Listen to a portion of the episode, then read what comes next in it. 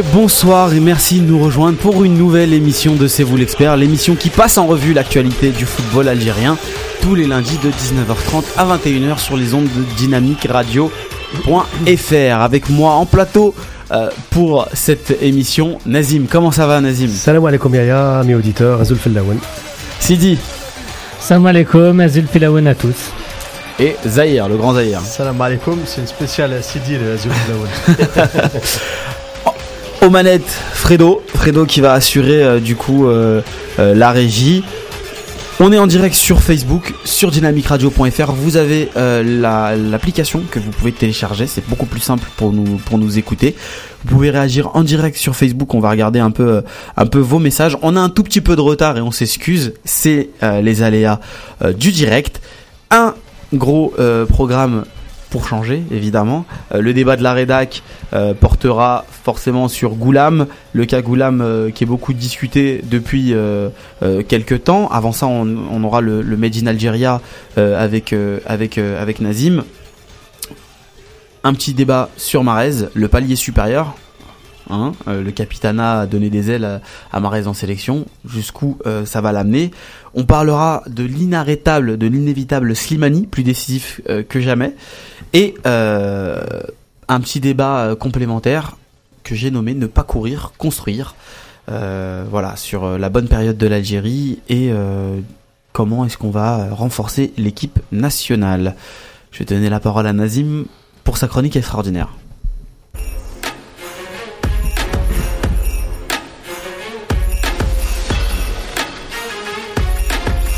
Alors Nazim, dis-nous tout.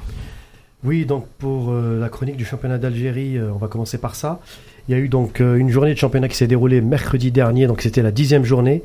Alors encore une fois, j'ouvre une petite parenthèse sur la programmation qui continue à être catastrophique. Certes, elle tient compte des tours préliminaires de la Coupe d'Afrique et des coupes arabes, etc. Mais je l'ai déjà dit dans cette émission et je le redis encore une fois ça devient du grand n'importe quoi. Euh, il y a beaucoup de matchs qui sont reportés, qui sont décalés. Donc du coup, on n'a plus de visibilité sur le classement. Il y a, il y a, il y a vraiment... Euh... Ben voilà, ça commence un petit peu à rentrer dans l'ordre avec quelques matchs qui ont été apurés. Euh... Le pire, Nazim, excuse-moi de t'interrompre sur ça, c'est que les matchs, au-delà d'être reportés dans tous les sens, ils sont reprogrammés à 48 heures. tu ne peux pas organiser un match euh, en 48 heures. Les supporters, les déplacements, c'est pas possible. On joue pas au football en improvisant un match 24, 48 heures avant. Même euh, en promotion d'honneur dans, dans, tous les pays euh, développés, on n'organise pas un match 48 heures avant. Tu donnes déjà le, temps aux équipes de se préparer. La logistique en Algérie, elle, n'est pas facile. Donc il faut voilà. Donc c'est vraiment. J'ai un ami français qui est parti voir des matchs en Algérie. C'est un passionné de foot. Je l'ai poussé à aller voir les matchs. Il est parti. Il a fait un road trip un peu dans toute l'Algérie, à Stref, un peu partout. Et chaque fois, il m'appelle, il me dit, je sais pas si le match va jouer, j'ai changé de, de date, j'ai changé de billet d'avion. Le pauvre, il passe là-bas 15 jours, il est dégoûté. Là, par exemple, j'ouvre une parenthèse encore dans la, dans la continuité.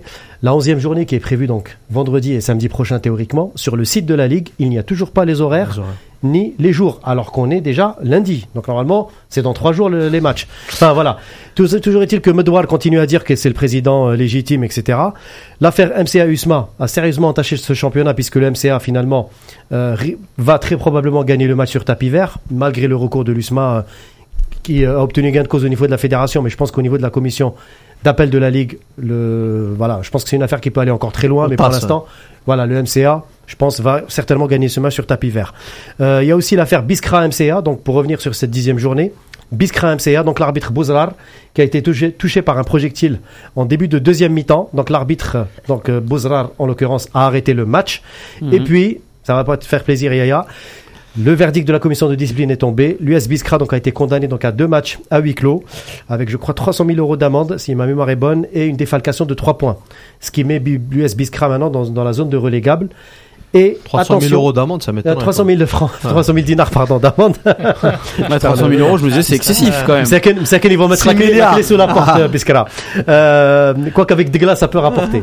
Euh, non, non, mais plus, sérieusement. Et la FAF a, a condamné cet acte en publiant un communiqué. Tout à fait. Par contre, il faut pas généraliser sur les supporters de l'US Biskra.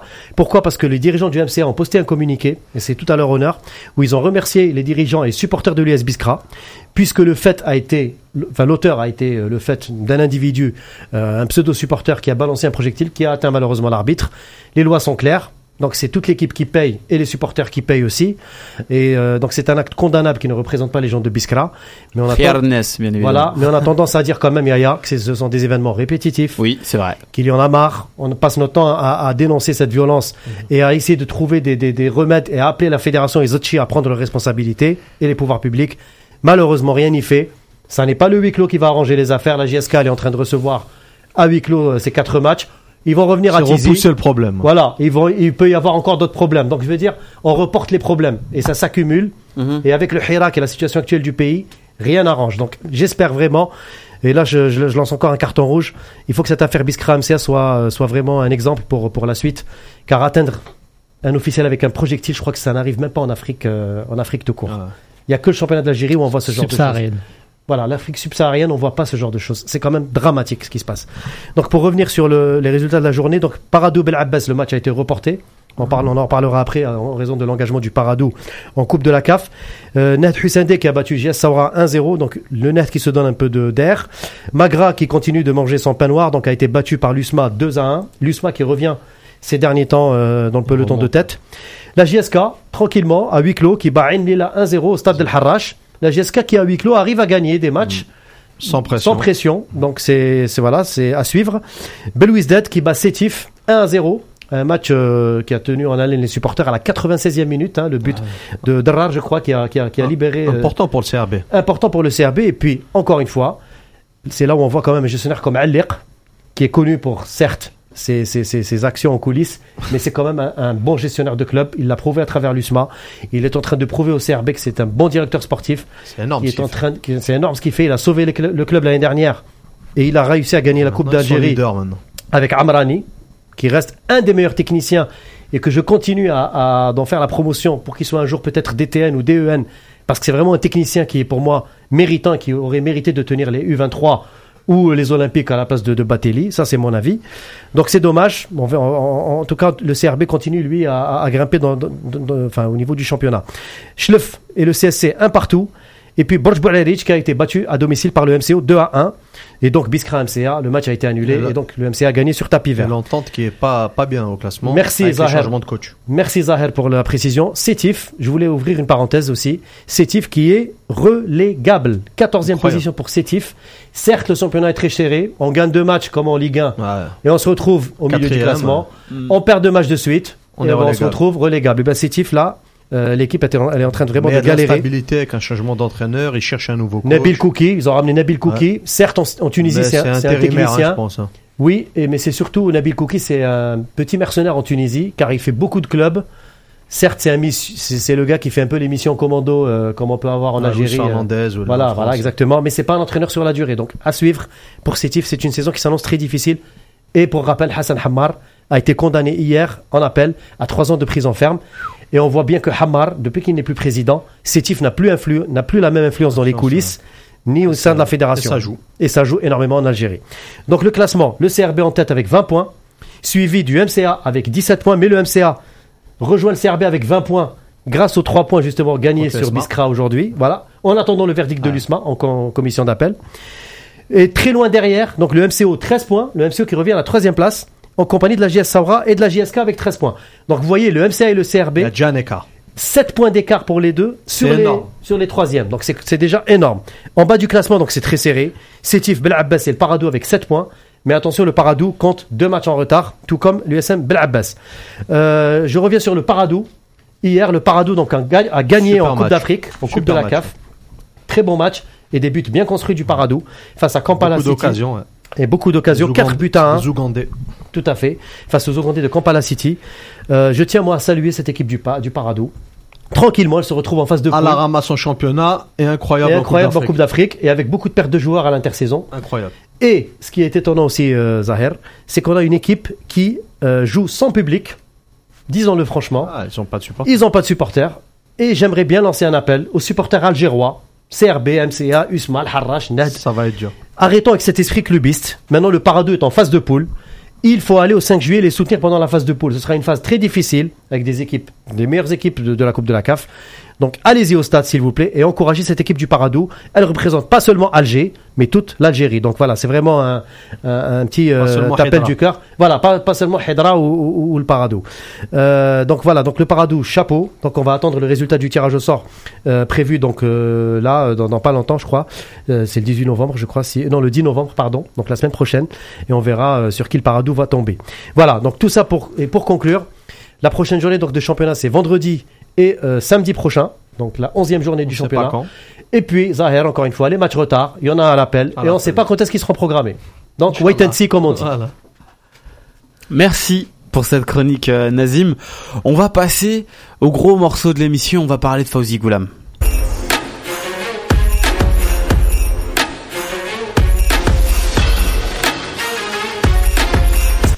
Alors les amis, on va parler un peu de Fauzi Goulam. J'ai pas à vous présenter réellement le personnage ni ce qu'il traverse en sélection, euh, mais on pourrait peut-être bientôt le revoir euh, chez les Verts. Euh, la cause de tout ça, c'est les, absences diverses à, son poste de, latéral gauche et, les méformes de certains joueurs. Donc il pourrait revenir, ne serait-ce qu'en qualité de doublure le souci dans tout ça, c'est que Goulam euh, n'est pas très bien vu en ce moment par le public algérien. Euh, j'ai euh, plusieurs tweets et autres commentaires Facebook en tête qui disent que Goulam n'a plus rien à faire en sélection à partir du moment où il a sacrifié la canne pour se concentrer sur son club et sa carrière professionnelle. Comment est-ce que on devra gérer ou pas ce retour en sélection? Est-ce que pour vous déjà c'est une solution? Est-ce que Goulam va revenir en sélection prochainement? Bah, je vais commencer. Euh, alors le, souci, alors je vais, d'abord parler sportivement euh, concernant Goulam. Euh, est-ce que Goulam sportivement aujourd'hui peut apporter quelque chose à l'équipe nationale? Enfin moi, ma réponse personnellement, c'est je ne sais pas. Euh, si on parle du Goulam de septembre 2017, je vous dirais oui, bien sûr, sportivement, c'est certainement l'un des meilleurs euh, latérales gauche du monde et, évidemment, il a sa place en équipe nationale. Là aujourd'hui, qui autour de cette table peut nous dire quel est le niveau de Goulam actuellement? Même pas Ancelotti. Même pas Ancelotti, il joue, enfin, il le fait même plus jouer. apparemment, il est même plus dans ses plans. Euh, donc voilà, donc déjà c'est des rumeurs. Après, on sait pas trop. On sait pas. Enfin, c'est un peu flou. Hein. Ce qui est sûr, c'est qu'il joue pas. Ce qui est sûr, c'est qu'il joue pas. Euh, alors, sportif, euh, ma réponse sportivement, est-ce qu'il peut apporter quelque chose? Je ne sais pas. Après, au niveau de, au niveau de sa relation avec euh, avec le pays, avec les supporters, euh, avec ce qui s'est passé euh, avec la Cannes, moi personnellement, pour moi, un joueur qui fait l'impasse sur une compétition internationale avec son pays, pour moi, il doit être blacklisté. Après, sur ce qui s'est passé après la Cannes, bah ça donne raison à ce que à, ce que à, la décision qu'il a prise, c'est-à-dire que lui il a décidé de faire l'impasse sur la canne parce qu'il estimait qu'il n'avait pas récupéré entièrement. Force est de constater que l'après-canne donne raison à sa décision.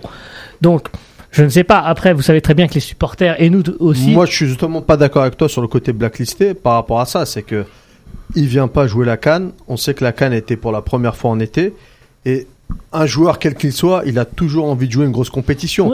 Donc s'il n'est pas venu, c'est que physiquement il pouvait pas.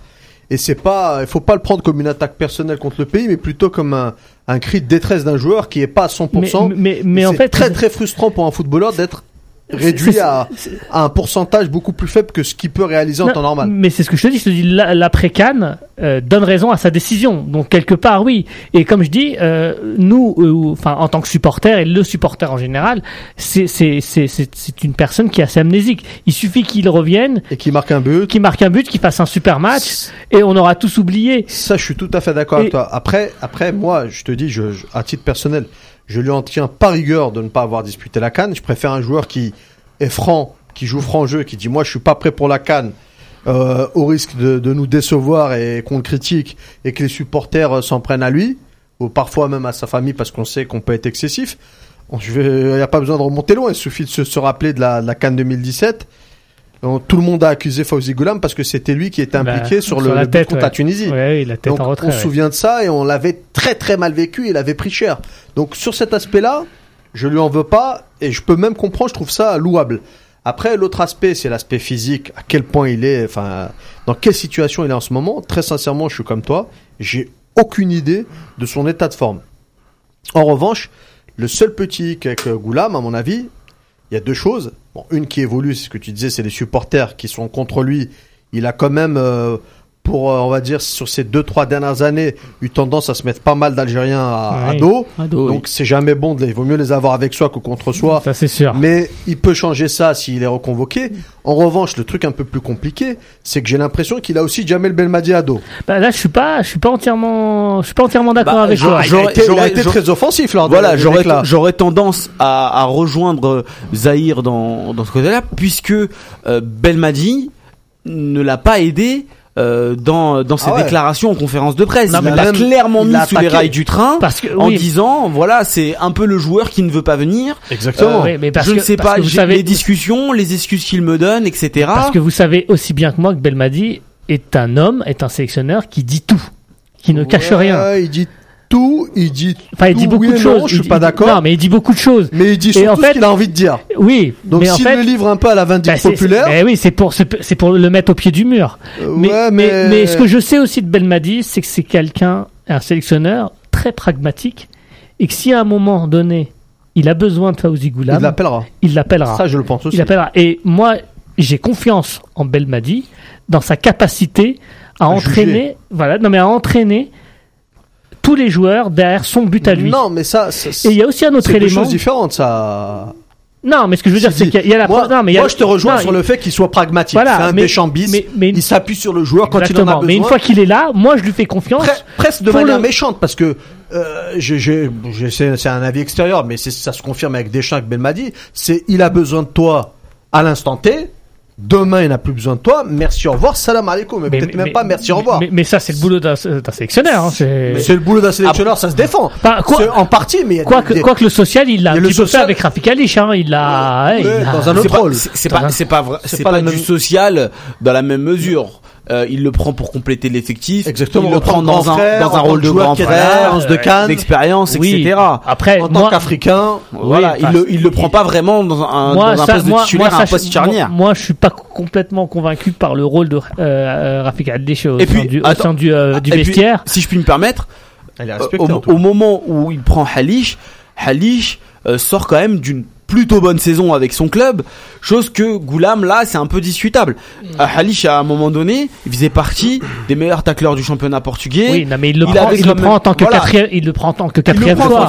Mais oui, donc c'est pas un débat puisque le prend en quatrième euh, en quatrième choix. Voilà. là on parle d'un retour. Euh, on parle entre guillemets d'une d'une star quand même. Fawzi Goulam, c'est c'est un valeur sûre du championnat. C'était meilleur meilleur arrière gauche de Serie A il y a trois ans. Oui, non mais c'est ce que je te dis. Représenté par Si on parle de de, Goulam de septembre 2017, alors là, il a, il a, il a, il a, je signe des deux mains. Mais, est-ce que son retour est une obligation? Est-ce que finalement, on pourrait pas se dire euh, Goulam, et, euh, Goulam et l'équipe nationale, ça peut être déjà fini en fait? Non, fini. Bah oui fini Tu peux jamais dire que c'est fini.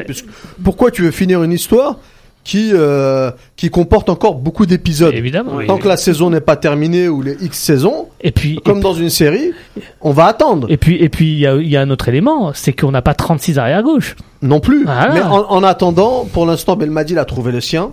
C'est Ben Sebaini. Oui.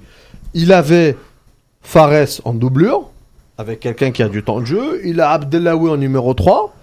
Euh, bah, il y a euh, Chetty aussi. Chetty, bon, on l'a pas assez peu vu à l'œuvre, mais dans l'idée, c'est qu'il a déjà quand même des choix. Après, moi, je m'interroge quand même. Il peut aussi se permettre ça avec un effectif à la hauteur.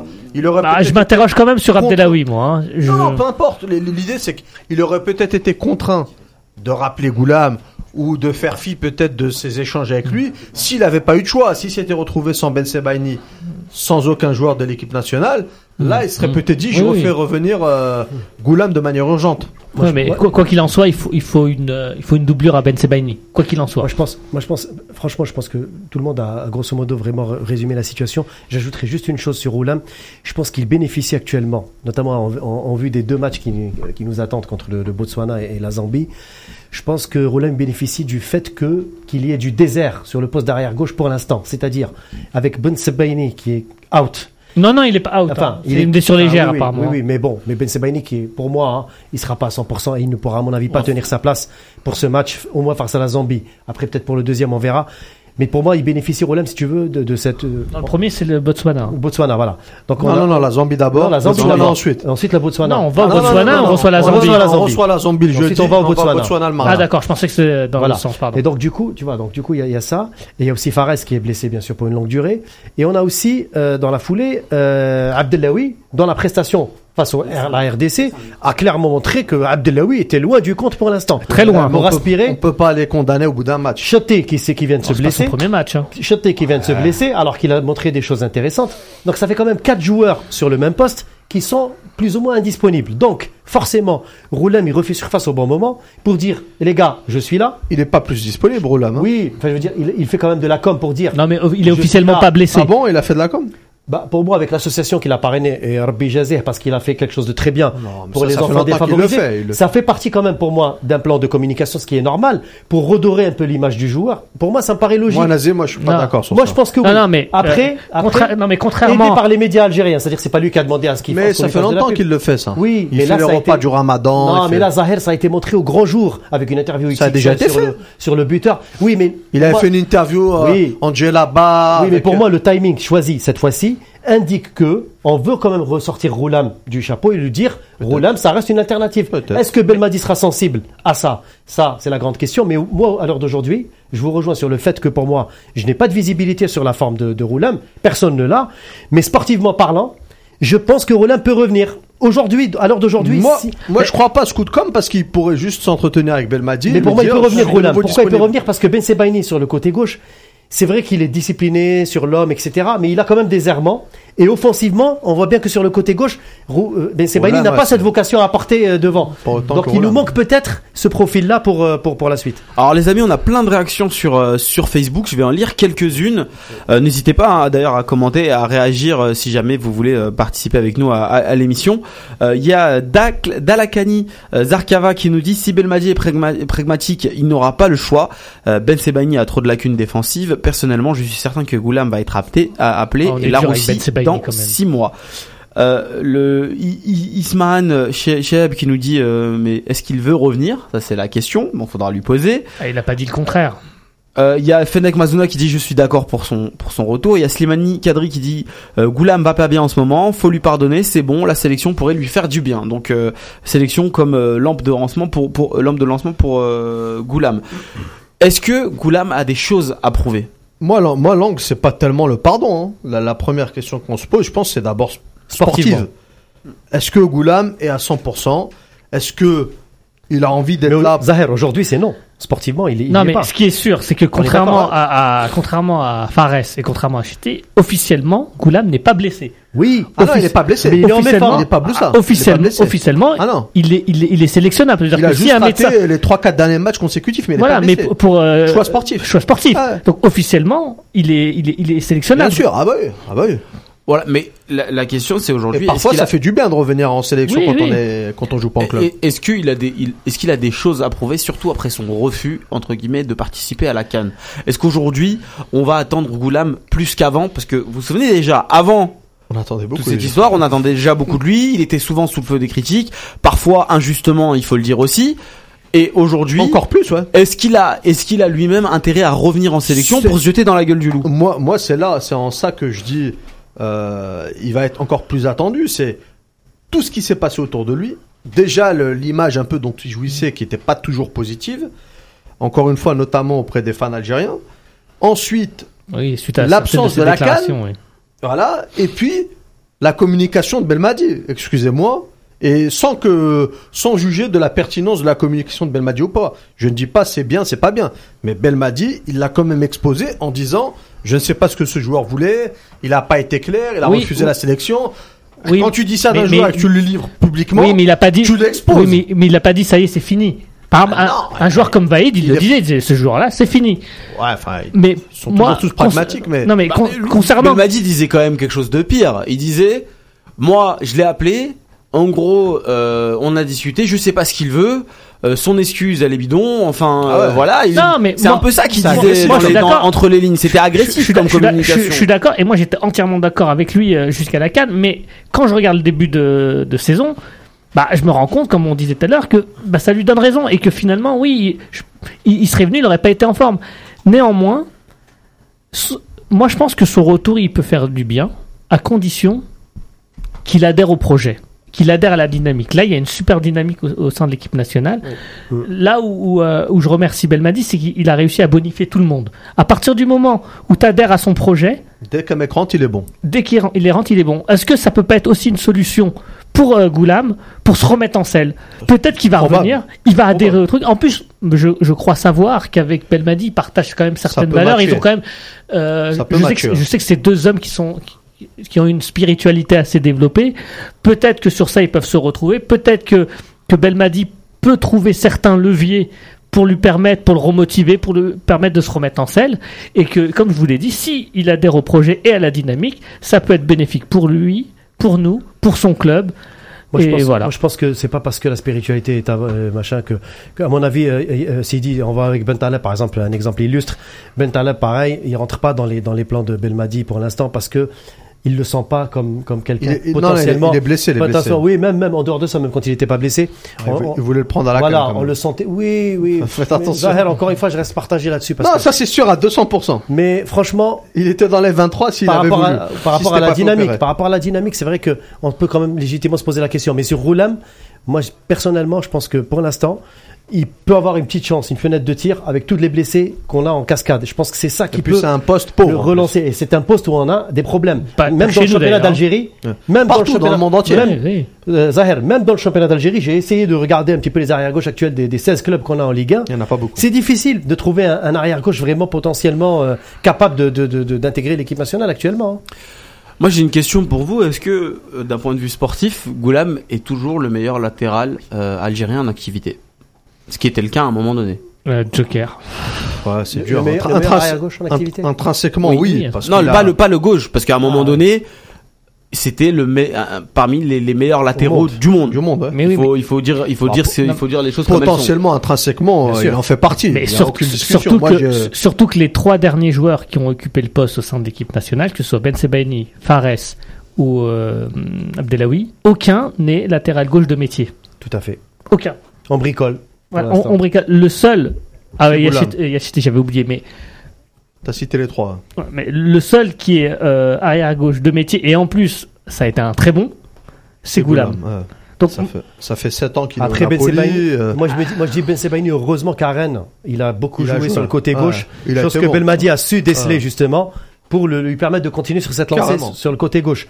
Mais en dehors de ça, c'est vrai que Ben Sebaini, on l'a vu face à la RDC, il avait quand même tendance Enfin, non, il était à l'aise justement. À la Colombie, il a pas dans la centrale, il était à l'aise dans son. Bah, ah oui. Moi, je le préfère à gauche quand même. Moi aussi, parce que en plus, on lui reproche parfois des absences. Il a la, la, chance d'être couvert par euh, Ben souvent. Donc ça, ça, ça, ça combine bien. Après, sur Goulam, encore une fois, intrinsèquement, c'est un super ah arrière gauche. C'est probablement le meilleur, meilleur arrière gauche algérien et l'un des meilleurs au monde. Ça fait 6 ans, 7 ans qu'il est au Napoli, pendant 4 ans et demi titulaire, indiscutable. Donc il a quand même, il offre des garanties. Et puis là, Naples, euh, Ancelotti ne fait pas jouer, je suis d'accord, mais Naples gagne pas depuis qu'il joue pas non plus. Ça fait un mois, Naples gagne pas, là ils sont ouverts jusqu'à dimanche. Mise au vert décrétée par le président de Laurentis, une semaine en mise au vert. Même Ancelotti a dit que c'était pas jouable, que c'était pas possible. Le président a dit tu te la fermes, une semaine de mise au vert pour punir les joueurs. Match de Ligue des Champions, match de championnat dimanche, et après vous rentrez voir vos femmes et vos enfants. Donc il y a aussi des résultats qui vont mal bonjour, Bonjour l'ambiance. Hein. Il y, avait Mario Rui qui jouait arrière gauche, c'était la doublure de Goulam. Il a enlevé Mario Rui, il a mis un troisième arrière gauche. Ça tourne, des fois c'est encore un quatrième. C'est Issa et l'arrière droit, l'Albanais qui dépanne. C'est un poste où il se mm. cherche aussi de Napoli, c'est pas que Goulam. Hein. Et il y a Sofiane dans le commentaire qui répète que pour lui, Goulam est blessé, qu'il était euh, il y a une semaine et demie dans le groupe d'Ancelotti, mais qu'il n'est pas vraiment à 100%. Il n'est pas à 100%. Hein. Oui, il est en méforme. On craint la, Là, par contre, ce qui m'inquiète par contre, c'est que ça fait quand même deux ans qu'il s'est blessé. Il, a enchaîné deux grosses, deux graves blessures. Il s'est reblessé un an après. Non, mais il, était, il était revenu. Euh, il est revenu. Il, était revenu, non, mais il était revenu extrêmement tôt, peut-être un peu trop d'ailleurs. Il s'est fracturé la rotule. un an. Et, euh, et voilà. mais voilà. Voilà, c'est logique. Hein. Mais une blessure qui dure, une méforme qui dure, c'est jamais bon. Mais, ça, c'est le principe euh, des blessures musculaires. J'ai un kiné qui me, qui me disait parfois il vaut mieux une bonne fracture plutôt qu'une blessure musculaire trop importante. Récurrente. Parce que en gros on va avoir tendance à, à, forcer sur un, un muscle fragilisé qui va, péter euh, voilà qui va péter qui va repéter euh, euh, successivement. C'est pour ça qu'il y a plein de, joueurs je pense notamment à Pastore qui se blessent de manière continue. C'est parfois vaut mieux effectivement des blessures un peu plus importantes d'un coup. mais le tibia ça fait plus mal quand même. Ouais oui, oui j'imagine. Ça c'est sûr. Est-ce que bah, pour finir est-ce que vous êtes pour ou contre son retour en sélection? Moi je dirais oui mais sous condition sous condition que, comme disait euh, euh Zahir, c'est Zahir, non, c'est Sidi qui l'a dit, euh, il faut qu'il montre patte blanche, qu'il s'inscrit vraiment dans le, dans le, projet de Belmadi et qu'il retrouve aussi un peu de forme. Donc moi je suis, bien sûr, je dis oui, mais à condition. Ça dépend de lui au fait. Zahir Patte blanche, moi je demande rien, il n'a pas montré patte blanche, il, il, nous a rien fait pour, ou m'a rien fait pour montrer patte blanche. En revanche, sportivement, euh, à voir, je ne sais pas dans quel état il est, et, ça seul Belmadi peut s'entretenir avec lui et Cancelotti pour savoir. Hmm, jusqu'à jusqu'à la canne, j'aurais dit non. Euh, au vu de ce que j'ai dit depuis tout à l'heure, euh, je dis euh, oui si sportivement il revient. Très bien. Les amis, n'hésitez pas à nous dire si oui ou non vous êtes pour le retour de, de Goulam en, sélection. Pour l'instant, il y a une majorité de oui dans les commentaires. Hein. On a tendance à, à vouloir voir Goulam en, sélection et en forme. On va passer... gentil quand quelqu'un est blessé en difficulté. Lui ouais, bien. On va passer, euh, les amis, à Riyad Mahrez.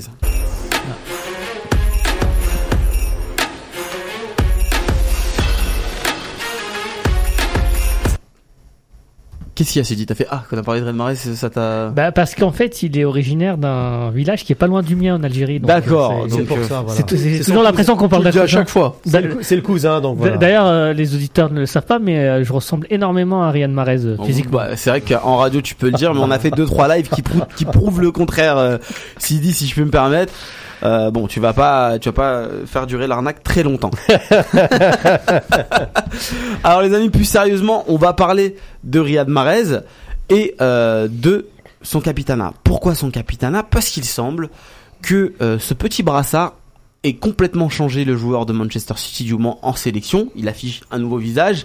Il le dit lui-même. Euh, là, dans une interview récente où il raconte un peu comment s'est passé son coup franc face au Nigeria, on, on prend vraiment euh, compte du, on se rend vraiment compte, pardon, du poids que représente ce, ce, brassard et à quel point finalement il lui donne des ailes et il lui permet d'être euh, décisif.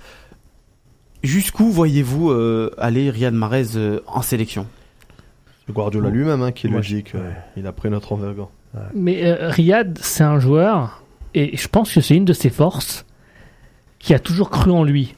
Euh, il y a énormément d'interviews d'anciens de, ses coéquipiers euh, qui disent voilà à l'époque on était en CFA on était et ils nous disaient voilà vous un jour je jouerai dans un grand club vous verrez je serai champion, voilà je serai champion tout le monde tout le monde se foutait de lui et pourtant il a toujours il y a toujours cru c'est c'est un joueur, et c'est une de ses principales forces, au-delà de ses qualités euh, footballistiques intrinsèques, qui a une force mentale qui est, je pense, est au-dessus de la moyenne.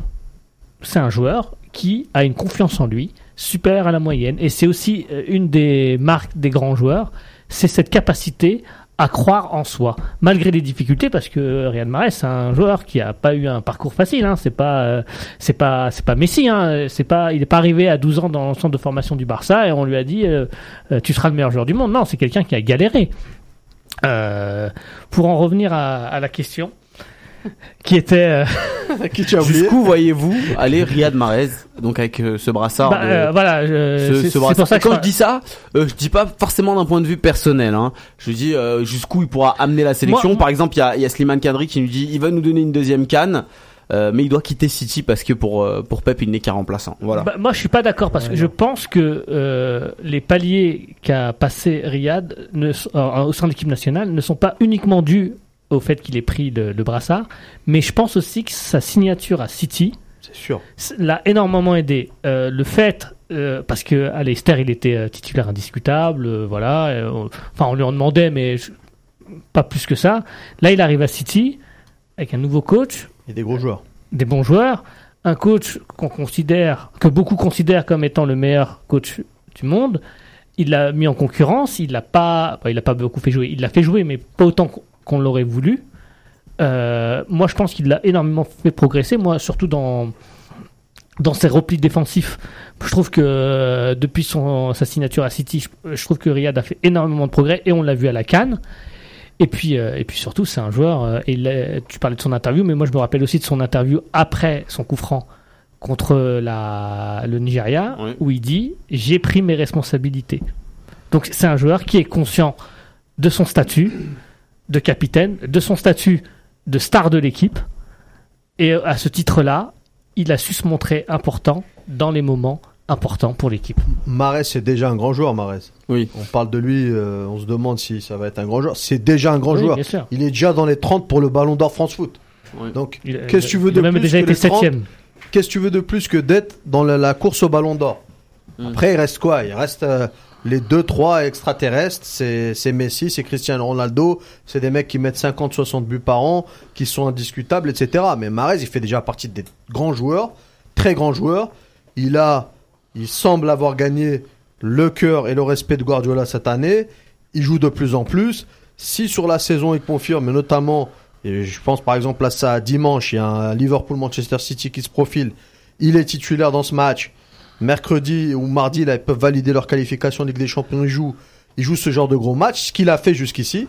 Même s'il y a beaucoup de rotation à Sidi et que tout le monde a du temps de jeu, il a quand même joué pas mal de matchs importants et il a été quasi systématiquement décisif. Par début, tout dépasse. S'il joue ces deux matchs-là et qu'il confirme au printemps, huitième de finale Ligue des Champions euh, titulaire, je pense que c'est ce vers quoi il se dirige parce que Guardiola l'a répété, c'est un joueur cadre.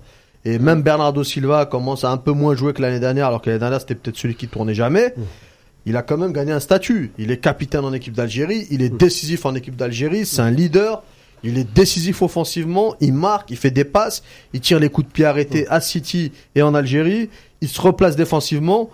Je trouve qu'il parlait de Guardiola, mais je dirais même que c'est un peu une fusion entre l'apport de Guardiola et de Belmadi. Tout à fait. Belmadi aussi l'a renforcé mentalement. Belmadi c'est des valeurs, c'est un travail défensif, c'est aider le copain air droit. Tout ça, c'est un mélange des deux. Donc toutes ces performances-là font que il est déjà à un très grand niveau. Après, où est-ce qu'il peut emmener lui s'emmener euh, individuellement, bah, pas très loin du ballon d'or, se rapprocher des places du haut, et puis collectivement, euh, City, j'y crois pas trop, mais qu'il essaye de faire gagner avec des champions à City, ce serait quelque chose de fort en étant décisif. Et puis avec l'Algérie, il y a la, deuxième canne à essayer d'aller chercher, et surtout la Coupe du Monde au Qatar, qui nous emmène et qui nous amène en demi-finale ou en finale. Là, en voyant la Colombie la dernière fois, très sincèrement, on échangeait avec des, gens en tribune et pas forcément des agents. Les mecs me disaient, si cette équipe-là actuelle, hein, dans l'état de forme qu'elle est, il y avait une Coupe du Monde là dans 15 jours, on pourrait faire des performances de fou. Alors, moi, sur Mahrez, encore une fois, je pense que le grand mérite, disons-le franchement, ça reste quand même Belmadi. Parce que le fait, moi j'étais un des rares, enfin peut-être euh, au, départ à, ne pas, euh, je le dis ici même euh, parmi notre équipe hein, de chroniqueurs, à ne pas être très enchanté par, par ce capitana. Pourquoi? Parce que je pensais vraiment pas que Mahrez allait le prendre vraiment à bras le corps et, et s'investir autant. Je l'avais dit ici, donc mea culpa. Mais euh, mais, mais tu, n'étais pas le seul, euh, Nazim. Je me souviens très bien quand on faisait les, les, sondages de Capitana, on avait des noms Najim aussi, il était comme Fegouli, Mbolhi qui ressortaient plus. Mais c'est vrai que beaucoup disaient déjà. Salutations à Najim au passage, s'il nous écoute. Non, mais c'est vrai que moi j'étais parmi ceux, en tout cas, qui étaient vraiment euh, perplexe. perplexe, très perplexe. Hein, c'est peut-être ça euh, le terme. Et je, me, je, m'attendais pas du tout. Donc aujourd'hui, mais à pas de ma part. Pourquoi? Parce que honnêtement, Mahrez, il m'a démontré, il m'a montré en tout cas des, des choses que je m'attendais pas de sa part. une force de caractère à toute épreuve. Et Sidi l'a très bien dit, euh, et je pense qu'il a une confiance en lui qui est démesurée et parfois qui produit de la nonchalance dans son jeu. Et je l'ai constaté par le passé, quand il était en équipe nationale, quand il avait, qui prenait ses aises, qui ne défendait pas trop, comme à la Cannes 2017 où il était bon offensivement, il nous a apporté des buts face au Zimbabwe, il a mis un doublé, mais défensivement il ne défendait pas. Donc il faisait un petit peu ce qu'il voulait. Mais là, par rapport à deux ans après, c'est clair que c'est plus le même Mahrez. C'est vraiment une autre, un autre joueur. Et euh, je, le vois maintenant descendre au, plus bas, et des dans, dans la récupération des ballons. Enfin, c'est quelque chose pour moi de nouveau. Et le grand mérite pour moi, c'est là où Zahir avait raison. Des fois, l'équipe nationale peut rebooster un joueur au profit de son club. Et je pense que c'est ce qui s'est passé avec, avec, euh, avec Mahrez. Pourquoi? Parce qu'avec Manchester City, ne l'oublions pas, l'année dernière, il n'a pas trop joué. Non, non, ça c'est. Il n'a pas, il, a, moyennement joué. Oui, mais il a pas si peu joué que ça. En fait, le moyennement à City, comme il joue 60 matchs, il se retrouve à faire 25 ou 30 matchs. Il a été très bon pour nous, pour la Cannes. Pourquoi? Parce qu'il est venu frais. Par rapport à des Sadio Mané ou par rapport à d'autres joueurs qui ont joué 50 ou 60 matchs ou plus. Et là, ça nous a aidé. Non, mais par rapport aux autres Algériens, juste Nazim, la précision, c'est que quand il joue 25-30 matchs, il fait quand même partie des joueurs algériens qui ont plus joué. le plus joué de matchs. Mais c'est vrai que par rapport à ça. Et, euh, au-delà de ça, il a, il a de bonnes stats. Il a de bonnes stats, voilà. Le, ratio de transformation, il est, il est toujours élevé chez Mahrez. Et donc, du coup, aujourd'hui, moi je dis, eux, Belmadi, c'est le, c'est le premier à avoir du mérite dans sa résurrection. Le capitana l'a responsabilisé, ça c'est indéniable. Et je pense que Mahrez aussi a, dû, a un grand mérite dans ses performances à lui. C'est lui-même qui, qui, qui, qui, a réussi ça. C'est qu'il a réussi avec cette confiance de Belmadi à lui rendre l'appareil sur le terrain, tout simplement. Donc il a voilà. Mais j'ai euh, j'ai une petite déclaration là qu'il a qu'il avait dite donc du coup pour de, dans les colonnes du Guardian où il explique euh, en gros son coup franc et sa prise euh, du, du capitana. Il, il dit que ça représente beaucoup pour lui. C'est une grande responsabilité qui a fait de lui quelqu'un de plus actif et d'inspiré et qui le pousse désormais à donner plus. Donc on voit vraiment un homme changé par les circonstances et par le titre aussi de champion d'Afrique. Zahir l'a un peu annoncé tout à l'heure qu'est-ce que Belmadi a eu à faire dans ce changement-là Puisque finalement, c'est entre les deux hommes que ça s'est joué, ce, ce, ce capitana-là. C'est entre les deux hommes euh, que s'est dessiné euh, finalement la, composition de l'équipe euh, de la Cannes, parce que on oublie une chose, euh, avant euh, sa prise de, de, capitana, pour beaucoup, Marez devait commencer sur le banc puisque non Afrique compatible, puisque trop frêle, etc., etc. En donnant le brassard de capitaine euh, à Marez, Belmadi refait son équipe autour du joueur de Manchester City. L'équipe, ça fait très longtemps qu'elle est faite autour de, de Riyad Mahrez. Ça fait très longtemps qu'elle est faite euh, autour de lui. Peut-être beaucoup puis, plus maintenant. Pas autant. Hein. Pas autant. Bah, pas autant. Bah, oui. je, 2017, je sais pas. Je t'aurais pas Moi, je pense que la seule chose qui a changé, euh, c'est les résultats de l'équipe. Parce que Mahrez, c'est un joueur, depuis qu'il est en équipe nationale, c'est un joueur qui a toujours été très, très, très décisif. Il a de l'influence. Il est quand même devenu, euh, ben, il est devenu le meilleur buteur euh, algérien en Coupe d'Afrique. Il a marqué un but important contre le Sénégal en 2015. Euh, c'est lui qui nous sauve de, de, de la défaite contre, contre, la, de l'humiliation, voilà, ouais. contre le Zimbabwe. Et il est encore présent là. C'est, c'est un joueur qui a toujours été très décisif.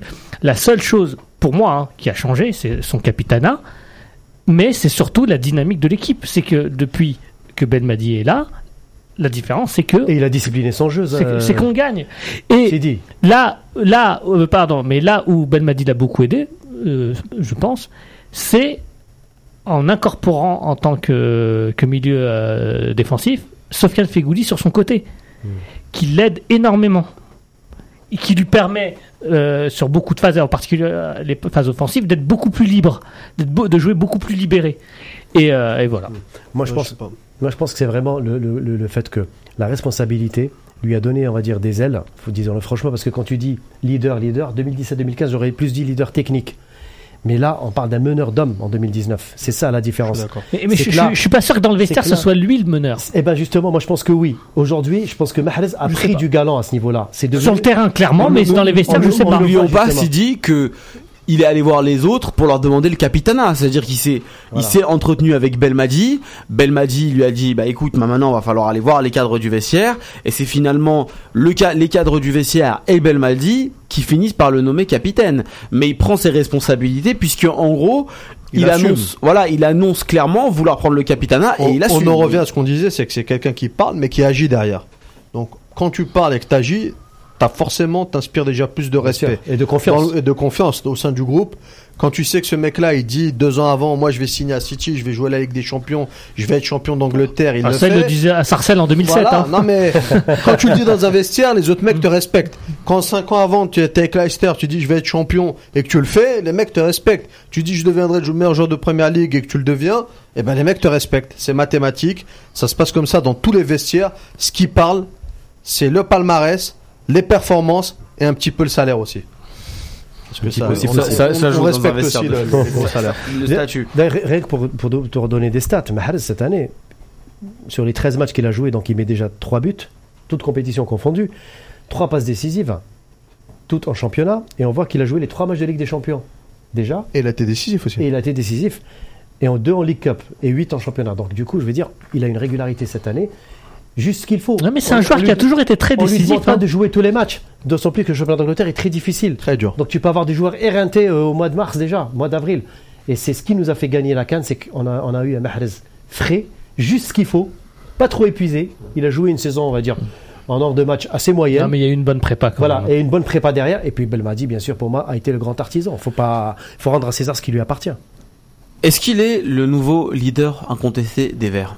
Il l'est déjà depuis Bah, il est longtemps. plus- hein. oui, voilà, il est Ouais, ça fait un moment. il Il est Leader technique avant C'est le 2019. leader incontesté techniquement, c'est le Oui. leader incontesté. C'est le leader euh, au niveau du capitana. Ouais. Et puis déjà avant, Marez, il- à un moment, la réalité, c'est que les mecs, ils sont pas fous dans un vestiaire. Ils regardent la feuille, il y a 23 noms, qui joue où, qui fait quoi? Marez, il joue à Manchester City, c'est champion d'Angleterre. Qui est champion? Qui est titulaire dans un club champion dans l'un des cinq grands championnats? Parmi les 23, citez-moi un joueur. Euh, Riyad Mahrez. Merci, au revoir.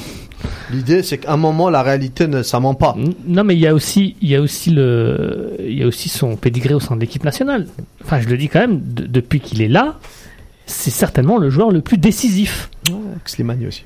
Euh, Non, mais euh, par exemple, va y arriver à Slimani. il y y a- il y a- il y a un joueur que moi j'adore qui s'appelle Yacine Brahimi, qui intrinsèquement est aussi fort que Riyad Mahrez, peut-être même plus fort. Et moins concret. Mais qu'est-ce qui fait qu'il y en a un qui actuellement, parce qu'ils ont à peu près le même âge, Après- joue au après- Qatar, qu'est-ce qui, il y a quand même quelque part quelque chose qui se fait chez l'un et qui se fait pas chez l'autre. Il y a le parcours, il y a le mental, il y a plein de choses. Et puis Il y a- il y a- non, mais- après ça, c'est sur leur parcours en club, mais en sélection, Mais même en sélection, y a- Ouais. il y a, il y a- Riyad Mahrez est un joueur ils ont longtemps joué ensemble. qui, à certains moments donnés, quand on a besoin de lui, répond présent. Il y a, moi, je, je dis souvent que Yacine Brahimi a été certainement l'un des meilleurs joueurs euh, de, quat- de 2016 à 2018 euh, au sein de l'équipe nationale. Mais il a jamais été aussi décisif que Riyad Mahrez. Pourquoi? Pourquoi Zahir? Dis-moi. Parce que c'est pas ses caractéristiques. Je sais pas. Il y a quelque chose qui se fait chez Riyad Mahrez qui se fait pas chez les autres joueurs.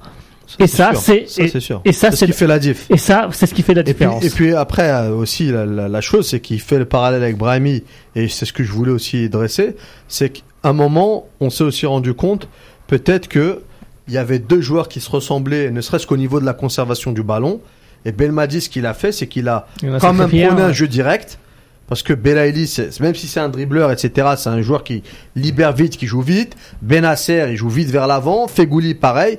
Et il y avait plus que Marez qui était dans ce jeu-là, où il garde la balle. Oui, où mais il peut jouer vite aussi. Hein. Hein Il peut jouer vite aussi. il peut jouer vite aussi, mais l'idée c'est quand même Quand il, il a aime des bien chat- il aime bien chatouiller le ballon, il aime bien dribbler, il aime bien éliminer, faire des, des, des 1 contre 1.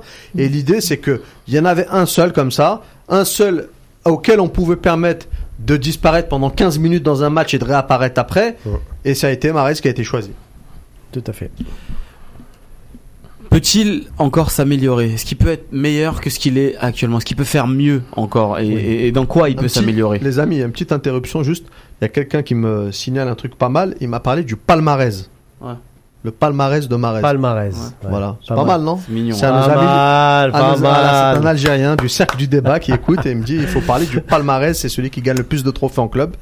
Coupe de la Ligue, League Cup, euh, ouais, League Cup, En, en Cup 2019, et il a tout arraché. Voilà. et Cannes. Et Cannes. Quatre trophées, c'est pas Il, mal. a- il en a 5 parce qu'il a même le Community le Shield. Community Shield, ouais, bien vu. Voilà, Le donc il en a, il en a 5. Ouais, ça- Non, mais c'est- pour moi, Est-ce oui. qu'il peut faire mieux? Est-ce qu'il peut s'améliorer et dans, et dans quoi? Mais oui, mais bien sûr. Alors, il peut s'améliorer. C'est c'est trop facile à dire. Pour moi, il a toute la panoplie du Dans la footballeur. constance. de- du footballeur moderne. Mais oui, dans la constance, ça c'est très bien vu, c'est dit. Mais je pense que là, le, deuxième point, c'est quand même aussi le, la défense. Apprendre aussi encore plus à muscler son jeu et être capable aussi d'être davantage régulier dans le pressing, Dans l'effort dans l'effort. Mm. C'est-à-dire qu'on l'a vu quand même parfois sur certains matchs où il s'oubliait quand même un peu. Mais bon, après, il y a quand même un, large mieux par rapport à ce qui s'était fait avant Belmadi, avant le match du Togo. Il n'y a pas photo. Depuis le match du Togo, d'ailleurs, Mahrez a changé pour moi depuis ce match. Mais, en l'occurrence, dans les années précédentes, on le voyait pas, quasiment pas défendre. Donc là, on voit quand même que Mahrez a appris à, défendre, mais il lui faut un peu plus quand même. Parce que dans le footballeur moderne maintenant, il y a quand même beaucoup de qualité, surtout à son poste. Il faut, que tu apprennes à, être certes décisif, mais il faut que tu apprennes aussi à être aussi euh, capable d'être constant dans l'effort et savoir doser les efforts pour aussi aider tes coéquipiers à défendre. Et je pense que c'est sur cet axe-là que Mahrez doit encore un peu plus euh, discipliner, euh, muscler son jeu. Moi, moi, défensivement, je trouve pas. J'ai des souvenirs de Leicester, ça remonte quand même maintenant à 4 ans quand ils ont été champions. Franchement, il jouait quasiment arrière droit, le type. Il défendait euh, comme un clébard, il courait partout. C'est pas tout à fait le même Ah ouais, système après, euh, Zahir. Ouais, mais bon, il courait. Leicester, Moi, l'année même, dernière, quand il a eu beaucoup de temps de jeu sur la première partie de saison aussi, et je sais que ce qui plaisait à Guardiola, c'était le fait qu'il défendait et que d'autres joueurs à son poste à Manchester City ne défendait pas autant que lui. Il a toujours été vu en Angleterre comme un joueur qui défend. Franchement, c'est un procès plus, qui existe. Plus quand même cette année hein, que, que, que, les, que les précédentes Moi, moi je trouve pas. En équipe nationale. Moi, je parle aussi de l'équipe nationale. Moi, moi, je l'ai souvent dit. Moi, je l'ai souvent dit à ce micro. C'est qu'on lui a souvent reproché ça, et c'est un procès qui ne lui a jamais été fait en Angleterre, paradoxalement. Ouais. Mais en équipe d'Algérie. Équipe nationale, quand même, il a eu des errements. Défensivement, Parfois il des errements, pas... mais je l'ai vu défendre aussi. Ouais, mais ça après, marque les esprits. Après, ça marque les esprits. c'est un attaquant. Je préfère qu'il attaque plutôt que de passer son Parce temps que à défendre. Belaïli, par exemple, quand tu le vois défendre comme un mort de faim et qui revient derrière Ouais, pour, mais- pour aider ses défenseurs, c'est là où les gens Ouais, aussi pour, euh, pour- pour font le répondre, comparatif. pour répondre à la question de Yahya, moi je me demande, je me demande s'il n'a pas atteint bah, son niveau optimal justement. Bah moi je pense Parce qu'on parle, on, on parlait de ses, erm- ses errements, on parlait, là tu le comparais avec euh, avec Belaïli. Il y a une différence quand même, c'est que Marez, il est épais comme une canne à pêche, et qu'au bout d'un moment, euh, il pourra pas aller au-delà de ses limites physiques. Euh, c'est un joueur qui techniquement est supérieur à 99% des joueurs. Est-ce qu'il progressera euh, techniquement? Je ne pense pas, il est déjà au sommet. C'est un joueur qui est, capable d'être décisif. Est-ce qu'il est capable d'être encore plus décisif?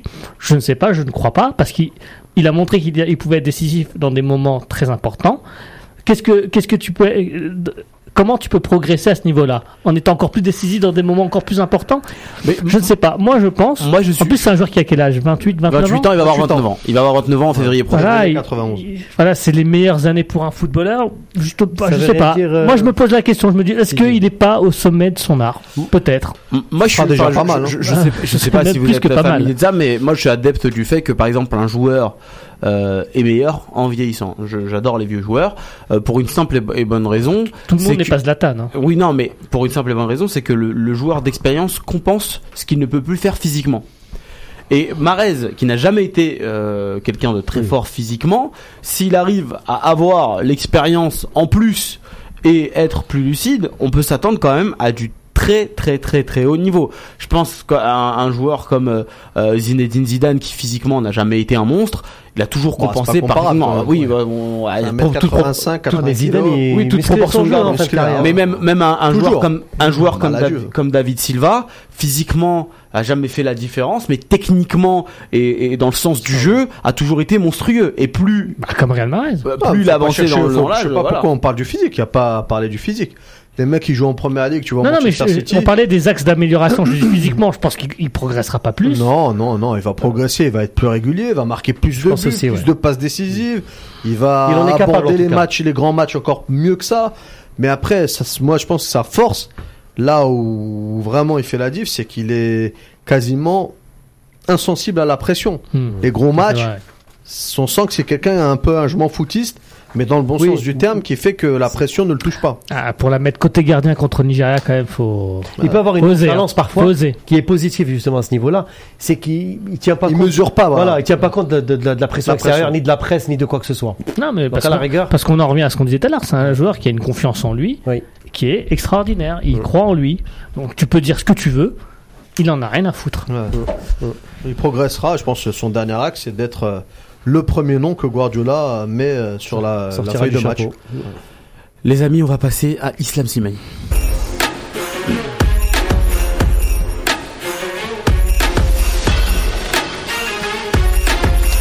Alors je vois plein de messages euh, qui nous dit euh, parler de Benasser, parler de Sofiane Hani qui est en super forme, etc., etc. Vous imaginez bien qu'on peut pas parler de. de On va pas de faire les le monde. 23.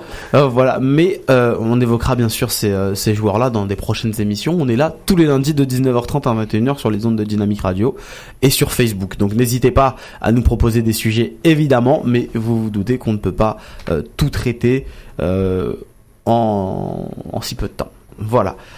On va parler de Islam Slimani, super slim euh, à Monaco qui les rend tous dingues finalement, hein, parce que moi j'ai- lu quelques commentaires à la signature de, de Slimani. Ouais. Euh, beaucoup euh, de, de, de personnes étaient euh, très sceptiques. On hein, l'a les, raillé. Les Certains Français, l'ont raillé. les Français qui ne connaissaient pas euh, Islam Slimani se sont So- donnés so- à cœur Soyons joie. honnêtes, nous aussi. Même des Algériens. N- Non, parce que euh, oui, Non. les Algériens oui, mais nous euh, non. Moi j'ai Pas nous, enfin, hein. Moi, j'ai moi, j'ai affiché, un certain. Qui, qui, qui autour de la table s'attendait à un tel début de saison Bah moi, je, je, je m'attendais pas à un tel début de saison, mais j'étais Pas- persuadé qu'il pouvait réussir sous Jardim. Ça, je l'ai Qui dit. s'attend- Tu peux retrouver les trucs. Qui s'attendait à ce qu'il fasse 7 passes décisives au, au bout de 7 matchs? Qui?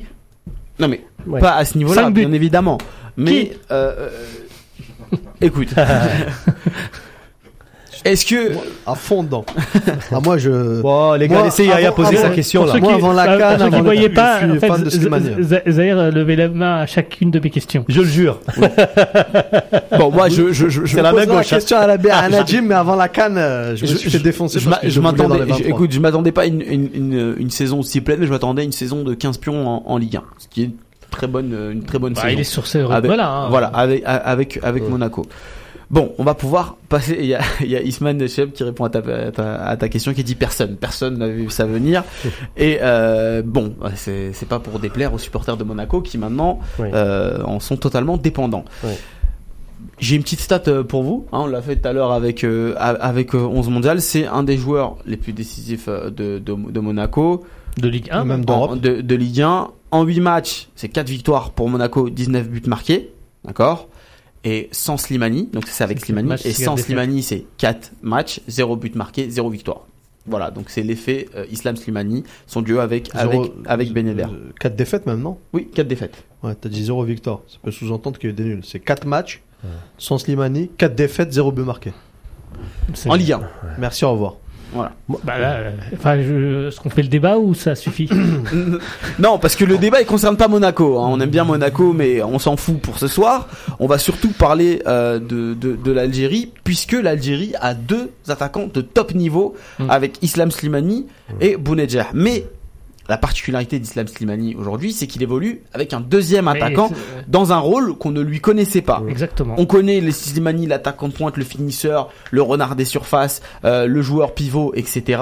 Mais on connaît pas euh, ce, ce- on connaissait pas bien cet aspect de Slimani de constructeur technique, très technique, avec une, une excellente euh, vision du jeu. Est-ce que euh, aujourd'hui on pourrait pas imaginer euh, un Slimani qui évoluerait avec Bounedjah dans un rond, dans un rôle un peu hybride, pas de 9,5, mais euh, d'attaquant un peu pourvoyeur pour euh. Moi, c'est plus avec Andy Delors que je le testerai. Euh, clairement, il est fait pour jouer tout seul euh, devant. Euh, Enfin, moi, je suis, je mettrais, je me mets deux mains à couper que ce serait voué à l'échec. Slimani, j'ai longtemps cru qu'il était incapable de jouer à deux devant. Visiblement, il en est capable. Andy Delors est un joueur qui est à l'aise en, euh, euh, Il joue à deux devant, À deux, donc, à- à deux devant. Euh, voilà. Pourquoi pas les tester tous les deux? Moi, je, je le préfère euh, tout seul. C'est un joueur qui est capable de presser tout seul, d'occuper toute euh, toute l'attaque à lui tout seul. Euh, voilà. Moi, moi j'y crois pas trop. Non, non pas que je ne crois pas au duo euh, Slimani-Delors, qui peut fonctionner éventuellement parce que Alors moi, je le testerai. Ah, avant, fonctionne. avant d'être complémentaires, c'est deux bons joueurs, chacun dans leur club et individuellement. Ouais. Mais surtout, ça sous-entendrait déjà un changement de système, passer à deux attaquants, Mhm. et surtout sacrifier deux joueurs dans une équipe qui est à plein régime. Non, T'enlèves non seulement Boudja et en plus tu dois en trouver autre chose. en tant qu'alternative. Ah, je le testerai en tant qu'alternative. Bah, Le- une alternative Le, numé- numéro 1, le numéro 1 à l'heure actuelle, c'est Bagdad Bounedjah. Oui, Clairement. C'est surtout Mais le si tu rôle de Mahrez et Belaïli qui va être qui va C'est ça. qui va être impacté Si- fortement. si oui, tu ça sera enlèves- plus le même C'est rendement. plus pareil. C'est plus la si même tu chose. enlèves, euh, tu Non, mais- rajoutes un deuxième attaquant, c'est que tu Oui, fais un oui. sacrifice aussi sur les ailiers. Oui, bien sûr. Soit Mahrez sort de l'équipe, soit Belaïli, soit tu Soit mets dans soit- bah, l'axe, soit tu sors, tu sors un soit tu joues en milieu. 4-4-2, mais ça leur demande un 4-4-2. autre travail. Oui, Ah. c'est pour ça que je dis que c'est une alternative à tester. Mais actuellement, pour moi en tout cas, la question ne se pose pas. On a certainement le meilleur attaquant d'Afrique. euh, qui nous met des pions à chaque à chaque match, qui presse, qui écœure les défenses euh, adverses. Euh, pour moi, il y a, aucune raison de changer. Après, vu que euh, Slimani pète la forme et que, euh, comme tu disais, Andy Delors est un très bon attaquant, pour- pourquoi pas tester euh, ce dispositif en se disant peut-être que ça pourra servir un jour. Si demain on perd euh, Bounedjah, si on perd euh, Mahrez, si Oh, on en perd fin de match, à 20 minutes Pour de moi, la là. fin. Pour moi, pour, pour moi, je, je ne pense pas que ça marcherait entre Slimani et Bounedjah. Ça me rappelle un peu quand Gourcuff tentait Sou- Soudani, Slimani, euh, tous les deux devant. Et on a bien vu les résultats, ils étaient, ils étaient catastrophiques. Parce que Soudani aimait surtout jouer toujours excentré côté gauche, dans le même rôle qu'avec Vaïd 4-2-3-1. Voilà, et, Et, euh, mettre Slimani en pointe. Donc pour moi, ça, ça poserait énormément de problèmes parce que déjà Slimani, euh, en équipe nationale, il a cette position naturelle d'être euh, un peu le goléador. Donc c'est lui qui se met toujours en pivot, axial. Je pense pas qu'à Monaco, il ait le même rôle qu'à Monaco, il a même envie de jouer qu'à Monaco. Parce qu'à Monaco, il y a Ben Yedder qui a un rôle aussi important, ce rôle hybride justement que Ben Yedder a et qui permet justement à Slimani d'être justement un petit peu celui qui fait tout. Surtout que Monaco, faut dire aussi la vérité. Slimani profite aussi du fait que Monaco, y a un vide cette année au milieu, euh, milieu de terrain. Enfin, je veux dire, d'un point de vue, euh, c'est pas non plus l'équipe qui, pour moi, aujourd'hui, euh, où tu as des joueurs qui sont capables de faire face ou de concurrencer un peu Slimani aujourd'hui. C'est pour ça que Slimani aujourd'hui s'installe et encore avec le. il s'installe parce qu'il est décisif. Parce qu'il parce que voilà, parce qu'il y, a aussi. le ils ont du monde en attaque, hein, entre Augustin, entre Keita Baldé. Entre le milieu, entre le milieu terrain. Et, euh, ils ont Golovin, ils ont comme des joueurs. Golovin, c'est un, bon, un, super joueur. C'est un super joueur. Fabregas. C'était un super joueur. Oui, mais c'est pas euh, joueur euh, euh, surcoté. aussi, et pourtant, ouais, il est écarté. Oui, mais ça reste, ça reste pour moi. Comme, il y a de la place quand même pour Slimani. On a beau dire dans cette équipe de Monaco. Ah, la Donc, place, il se la crée lui-même aussi. Il se la crée, oui, oui, oui, bien sûr. Je ne dis pas qu'il a bénéficié de pas, circonstances. S'il marque pas pendant trois matchs, il a plus de place. Hein. Mais dans ce rôle, je parle, dans ce nouveau rôle qui est conféré à Slimani, parce que c'est quand même étonnant de voir Slimani. On, a tous été étonnés. Balle au pied comment il distille les balles, comment il arrive à, performer. Non, mais c'est ça, c'est du délit de sale gueule. Et ça, non, mais justement, Slimani, il, est en train. Non, mais on l'a toujours caricaturé. Grâce à cette perf de Slimani en début de saison, c'est pour ça qu'il faut rendre hommage à Slimani aujourd'hui. C'est qu'il est en train de bonifier ou de redorer du blason à l'image du, du, footballeur algérien en Ligue 1. On se pose toujours la question pourquoi un Ben Lamri n'est pas retenu en Ligue 1 Pourquoi un Belaïli n'est pas en Ligue 1 Même si, bon, il est passé par Angers, mais il n'a pas eu sa chance. Il a été mis sur le carreau quand même pendant tout son passage à Angers. Pourquoi est-ce que le joueur algérien est, banni en Ligue 1 française? Et bon, aujourd'hui, Slimani apporte la preuve inverse que le joueur de Ligue 1 algérienne, que, Slimani fait partie de cette Ligue 1 algérienne, quand il arrive à maturité, il est capable de s'imposer en Ligue 1. Et aujourd'hui, je vous le dis, j'ouvre une parenthèse, un Ben Lamri ou un Belaïli ou là même un, un, comment on appelle ça, d'autres joueurs, même un Bounedjah, ont largement leur place en Ligue 1. Je pense que c'est le message principal qu'il faut, qu'il faut tenir de, de, de, ce que fait Slimani. Après, pour revenir sur le 4-4-2 avec, euh, avec, euh, avec euh, moi je pense sincèrement que ça ne marcherait pas. Je rejoins Sidi par rapport à ça, parce que ce serait chambouler un, un dispositif de Belmadi qui marche. Ça peut être testé en match amicaux, sauf que non, on n'en a plus jusqu'à la fin de l'année déjà. Donc il faudrait le tester l'année prochaine, au mois de mai ou au mois de juin. Et encore, on n'aura pas le temps. Donc je pense qu'aujourd'hui, il ne faut pas trop s'aventurer là-dedans. Moi, moi, je trouve que là, on souligne le côté joueur de Slimani, etc. Ouais. Il faut dire une chose. Effectivement, on n'est peut-être pas surpris par le côté de buteur, mais on peut l'être un peu plus par son nombre de passes décisives. Bon, ça, c'est un, un, fait. Il fait 7 passes décisives. C'est quand même un chiffre énorme quand on sait que certains joueurs ont terminé 7, Certains joueurs ont terminé meilleur passeur avec 10, 11, 12 passes décisives sur une saison, sachant qu'il n'a pas tout joué. Bon, ça c'est vrai que c'est impressionnant. Après, le problème, c'est qu'on n'analyse pas assez les matchs. Je, je dis c'est global. Hein. On regarde pas assez les matchs, mais ce Slimani là, un peu distributeur, c'est pas qu'en Ligue 1. Regardez, revisionnez le match contre la Tanzanie où on était qualifié où il a joué en match de poule vous allez voir que sur les déviations, sur sa manière de construire, c'est exactement ce qu'il fait à Monaco qu'il avait fait sur ce, rôle de pivot. Rôle de pivot, il reculait, il revenait au milieu de terrain, il décalait, mmh. il jouait en appui sur les appels, les déplacements, etc. Exactement ce qu'il fait à Monaco. Sauf qu'il n'y avait pas un Bounjah à côté de lui. Il n'y avait pas un Bounjah, mais il y avait un Ounas dans la vitesse, dans les déplacements, etc. Il y avait un dollar sur la gauche. Dans la, finition, c'était un peu plus compliqué. Mais il y a ce facteur-là. Ensuite, la deuxième chose, c'est qu'à Monaco, il est bonifié faut savoir une chose. Il y a un super joueur à côté. Il y a un joueur extraordinaire ah à côté. Ben Comme Ben est bonifié, Slimani est bonifié par Ben Si j'étais tunisien, je, autre, je serais fou. Tu mets un autre attaquant à côté, ça va être dur pour Slimani. Au niveau des déplacements, tout ça, je vous assure, on avait eu ce débat quand Ben a signé à Monaco. On en parlait avec un, journaliste dont, je suis très proche, etc.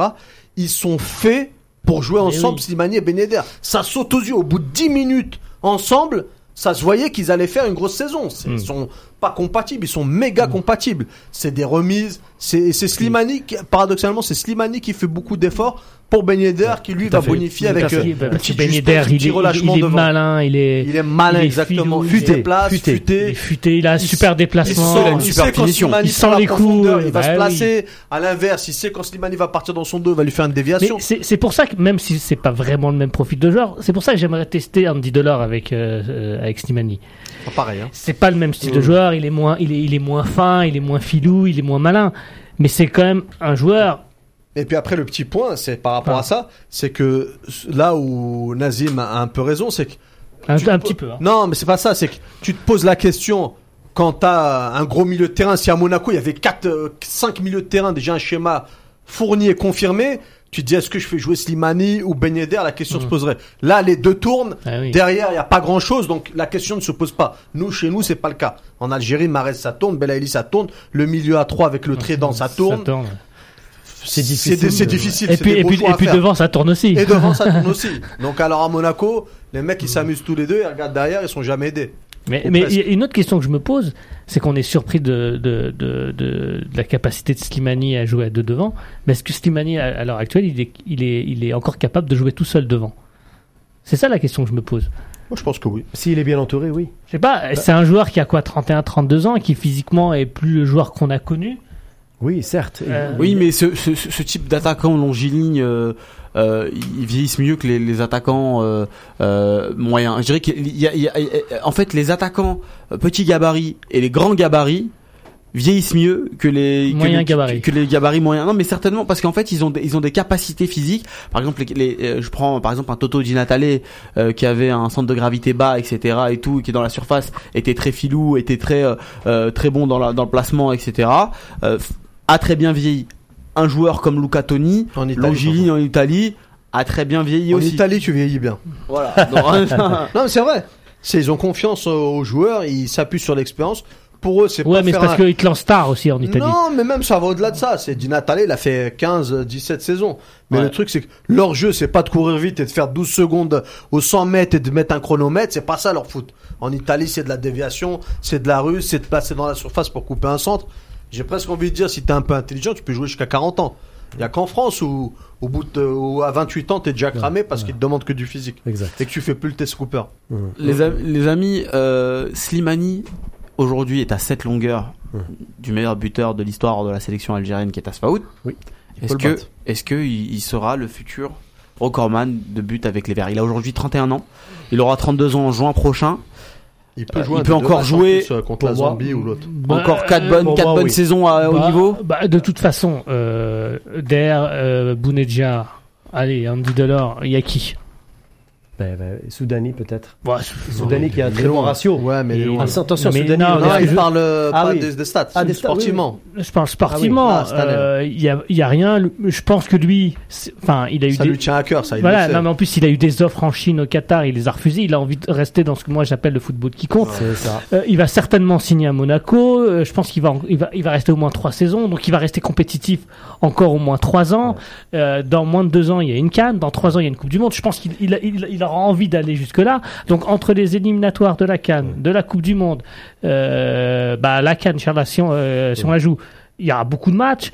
Euh, il y a, y a euh, il peut être titulaire même dans 15 jours. Là. Voilà, euh, Bounedja jouera pas tous les matchs. Euh, il va peut-être jouer une vingtaine de matchs. Si sur les 20 euh, sur les 20 matchs, il marque pas 7 buts. C'est pour faisable. moi, sur des amicaux, il peut mettre un doublé sur un amical ou un triplé, ça va vite. pour Exactement. Moi, pour, moi, pour répondre à ta question, oui, incontestablement parce que je pense qu'il va y avoir des éliminatoires. Déjà Coupe du monde et Coupe d'Afrique combinées. Il va avoir beaucoup de matchs, des matchs ah. amicaux. Je pense que les 7 buts, il va les mettre. Ça, c'est pour moi quasi certain. Par contre, et surtout de la des matchs, c'est que mentalement, moi, je suis sûr qu'il a coché ça, dans, ça. Un, évidemment. dans un cahier. C'est ça. Et c'est son but. Et, évidemment. Et Slimani, je le respecte sur deux points importants. Le premier, c'est comme l'a dit Sidi, c'est qu'il a opté pour le choix sportif. Il a été à Monaco pour vraiment relancer un peu sa carrière, qui était quand même en dilettante, après une saison en Turquie qui a été catastrophique il revient fort. Et c'est là où je me dis que c'est dommage pour Belaïli et Bounedjah, par exemple, des joueurs que j'affectionne particulièrement pour leur talent, mais aussi pour, pour tout, mais qui ont fait un peu le choix de la facilité de rester et de demeurer dans les pays du Golfe ou dans les pays euh, d'Afrique du Nord, sans pour autant s'essayer comme ça au niveau européen. Et là, Slimani, le mérite qu'il a, c'est qu'il est en Turquie. Et tout le monde le voit partir en Chine, partir peut-être je ne sais pas où, dans un Ouzbékistan, je ne sais où. Et là, il se euh, retrouve en Ligue 1, en Ligue 1 française, alors que personne, franchement, ne, ne, donnait cher bah, sa peau. Si, Jardim. Et il est là, oui, sauf Jardim. Il a eu de la chance aussi d'avoir un, un, entraîneur comme Jardim qui, le, qui, qui, lui fait confiance. Et franchement, je dis chapeau. Parce que si tous les joueurs avaient les mêmes ambitions sportives que Slimani, mais aussi Soudani, à qui je rends hommage ici, parce que Soudani aussi a fait le choix sportif de continuer à jouer en Europe, de ne pas, et, d'ailleurs il va peut-être revenir en sélection très prochainement. Voilà l'exemple de deux joueurs dont j'adore l'hygiène de vie, euh, une carrière bien tracée. Ils ont un entourage, non, non, un entourage qui les suit à la trace et qui s'appuient sur les avis de leur entourage. Et c'est ce qui a fait la réussite de Slimani. Donc c'est pour ça qu'aujourd'hui. Est-ce que, est que la réussite de Slimani, c'est pas aussi celle de Belmadi? Parce que je, je vous rappelle qu'avant la Cannes, on a eu le débat de se dire ah c'est dommage, euh, euh, Slimani euh, il est appelé mais il a pas beaucoup joué. Il y a eu des gens qui ont demandé Darfalou. personne, personne de personne de sensé n'a demandé Darfalou à la place de Slimani. Non, personne n'a demandé. Je sais pas s'ils ont demandé Darfalou, mais les gens ne voulaient pas Slimani. Ils voulaient pas Slimani. On reprend, on reprend tous les, les, commentaires qu'il y a eu. Personne ne voulait de Slimani. Ah si moi, moi. Je... Non mais ah, il y a, il y a bien écouter ça. La réalité, c'est que une prépare une bande pour la semaine ah, prochaine. Non mais la si tu m'écoutes, prépare-moi ça. La réalité, alors là, la réalité, si La réalité, c'est dit, c'est que ici en plateau, on avait un avis et que la population, euh, la box populi, comme vient de dire euh, Nazim, en avait un autre. Slimani a toujours eu cette image même sur ce plateau hein. de, de, de, joueurs moi j'ai des un souvenirs peu, ça a un été peu maladroit pour Slimani. etc donc euh, les gens les gens jugeaient Slimani sur sa saison de l'année dernière et sa saison de l'année dernière faut le reconnaître était mauvaise. Les gens le voulaient pas à la canne après, après, pour sa place à la canne il arrivait clairement derrière Bounedja non pas l'année dernière, les gens ah, bah, pas ça. Perso, moi perso, il arrive en huitième choix. Andy non mais Andy Dollar arrive très tardivement dans le groupe. Ouais, mais les gens demandaient Andy oh, Dollar. non, non, Andy Dollar, il arrive très euh, tardivement dans les débats. Rabir, il te dit, Nazim, Nadim et moi, on était pro Slimani. Ah bah, voilà, il répond ah, à, ton, à, ton, appel. Euh, non mais euh, Zer, je le connais, il a une mémoire sélective. Moi, vrai que... en fait, après, maintenant il dit Nazim, je sais plus. Il est en train de ah, bah, mettre dans la merde. non, non, non, dis-lui à la perche, je te coupe l'air tout de suite. Slimani, Soudani, ça a toujours été une constante pour moi en équipe nationale. Moi, je parle depuis Slimani, Soudani, alors là, j'ai toujours été. Fin de saison dernière, moi, je vais réécouter les bandes. Alors là. Je pense qu'il y en a d'autres. Non mais tout à l'heure, je mettais en avant le mental de Riyad Mahrez je disais que c'était un joueur qui avait toujours cru en lui. Exactement ce que je voulais souligner. Et eh bah ben, tu sais quoi, je t'ai coupé l'herbe sur le pied parce que j'en avais parlé la dernière fois. J'adore faire ça. Mais euh, c'est l'un des points communs qu'il a avec euh, bah, C'est le c'est le mental. C'est un joueur euh, qui, croit en lui. Même euh, dans un vestiaire, il dit au gars, moi je vais marquer il marque, il qualifie l'équipe. Voilà, quand, quand, quand, ça se bastonne, quand ça se bastonne avec les Libyens, c'est le premier qui va mettre un chassé. Magnifique. Pour, de, pour euh, l'embrouiller avec Rafik voilà. Il n'en a rien à foutre. Il y va, il fonce, il croit en lui. Euh, même quand on se fout de sa gueule, parce qu'on se fout de sa gueule depuis très longtemps, parce que c'est clairement un joueur qui, euh, qui, qui souffre du délit de sa gueule. C'est un joueur qui, qui est pas, Enfin, je veux dire, c'est pas, c'est pas un esthète du football. C'est ce qui s'est passé à sa signature à Monaco. Voilà, non, mais même avant ça. On a entendu des belles. Même avant ça, moi, moi, et je suis honnête avec vous, en 2012, j'y croyais pas. Je me disais, mais quand il, quand il le prenait, euh, Vaïd, je me disais, mais pourquoi il le prend? Je veux dire, ça, il ressemble à rien, ce mec. Hum. Et il m'a donné tort, il a donné tort à tout le monde, et les années passent, et il continue à donner tort aux gens. C'est un joueur qui croit en lui, qui, qui a beaucoup travaillé, parce qu'il a beaucoup progressé, euh, notamment euh, au Sporting. Et c'est un joueur qui mérite ce qui lui arrive. C'est un bosseur, Slimani. C'est un vrai bosseur. C'est un, mec qui bosse. Hein. Il a un caractère de cochon, peut-être. Oui, mais, c'est un bosseur. Bon, T'es bien content quand, quand il est dans ton équipe. Voilà. Référencement au top ou pas d'ailleurs Pas mal. euh, on, on, avait un débat un peu long hein, sur, euh, sur ne pas courir, construire, donc euh, les équipes de jeunes, etc. On va avoir une dizaine de minutes pour, euh, pour en parler.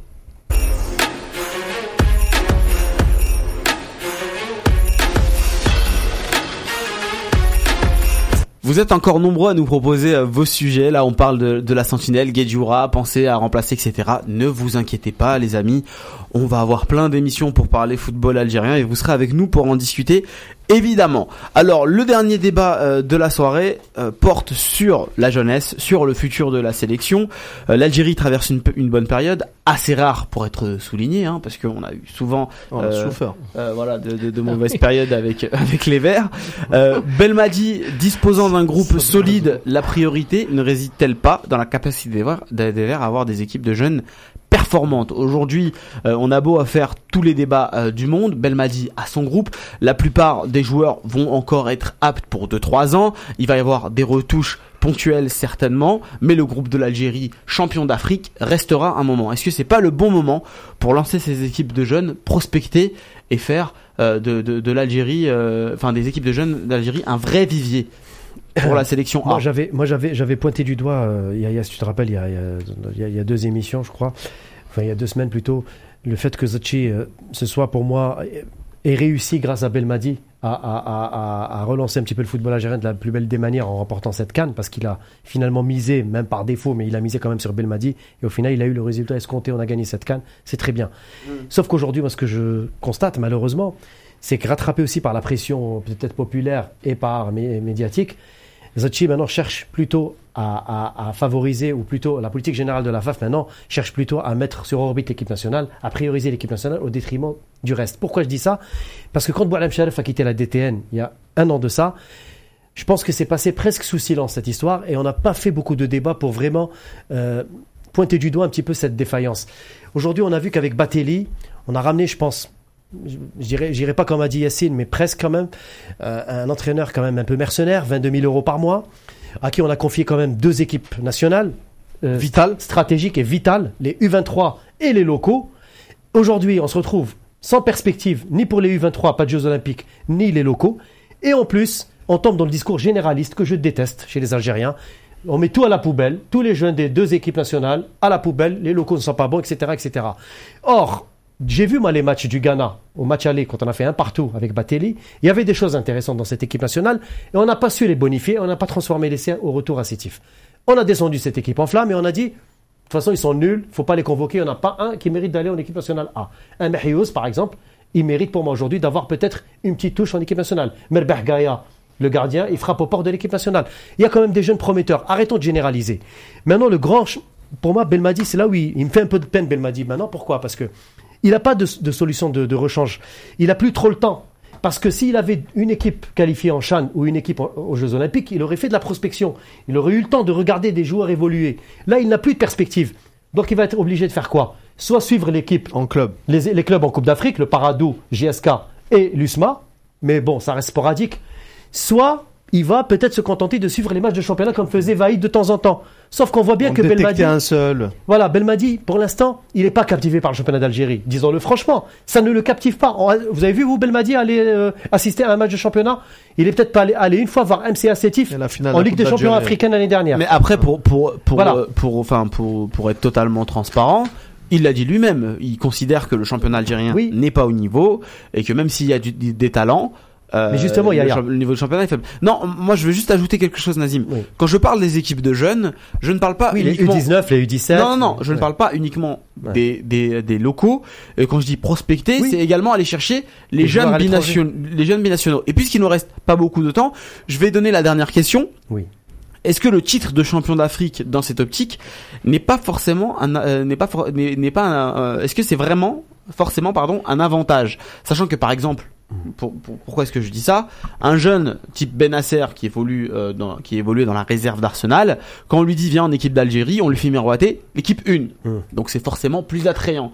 Hum. Aujourd'hui, un jeune à qui on va dire viens euh, en, sélection algérienne, et hum.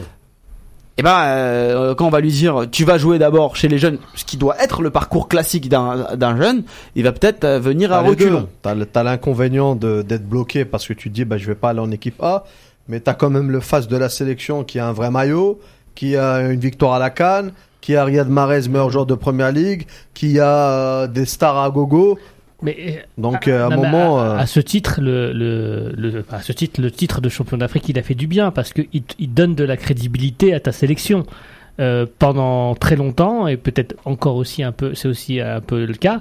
Euh, l'équipe d'Algérie est considérée par les binationaux comme un comme une un choix de second, enfin un, second choix, une équipe de seconde zone et, euh, et, et le fait de revenir euh, sur le devant de la scène euh, avec ce titre fait qu'on devient plus attractif et qu'aujourd'hui venir en équipe nationale d'Algérie c'est venir chez le champion d'Afrique c'est venir chez... d'une 15 sélections euh, dans le monde voilà, c'est venir chez dans, au sein de l'équipe qui a qui a mis une correction à la Colombie.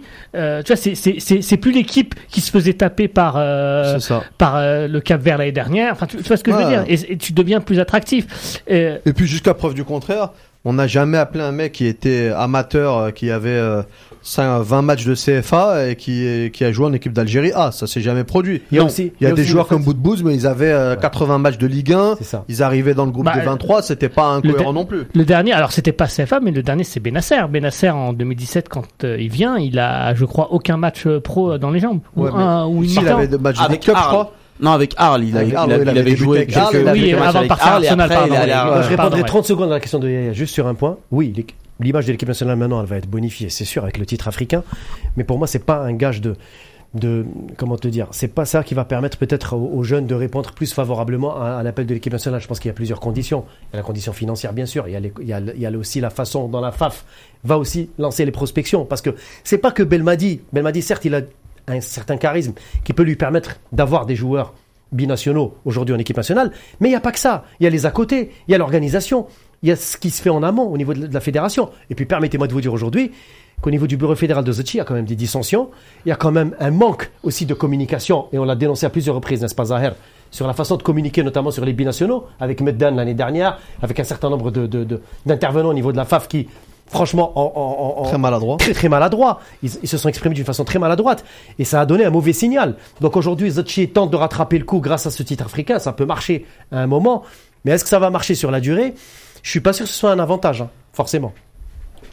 Bah, de toute façon, comme je l'ai dit euh, il y a deux semaines, euh, pour que la dynamique continue, ça dépendra aussi de la capacité à Jamel Balmadi de se, de se renouveler, de renouveler son équipe, d'aller chercher des joueurs, alors que ce soit en Algérie ou ailleurs et de, de, de, de tester peut-être de nouveaux dispositifs si euh, parce qu'au bout d'un moment on va nous attendre hein. nous, on a un jeu direct euh, on joue sur Bouledja euh, au bout d'un moment il va falloir innover. Si si Belmadi a réussi à trouver des palliatifs réussi à se renouveler qualitativement je pense qu'on pourra continuer. Après si, si le débat c'est l'attractivité de l'Algérie par rapport aux binationaux très sincèrement je m'en fais pas il y a le, facteur sportif euh, qu'on a décrit et qui est positif.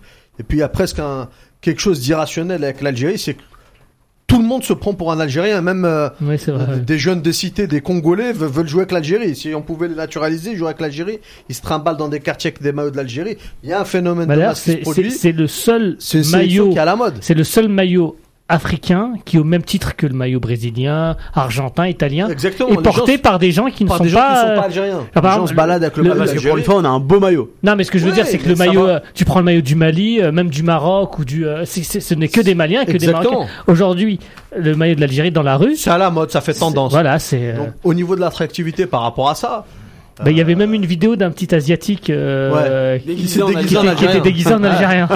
du, coup, par rapport à ça, très franchement. Le mot de la fin, d'ailleurs. Il n'y a pas à s'en faire. En revanche, sur le, le, le, le travail avec euh, au niveau local, ce que disait Nazim, là il y a un gros travail à faire. Il faut maintenant sortir. Il faut prospecter, t'es d'accord Il faut prospecter et surtout il faut aussi que les gens là-bas travaillent. On peut pas toujours jeter la pierre à ce Comme le Paradou.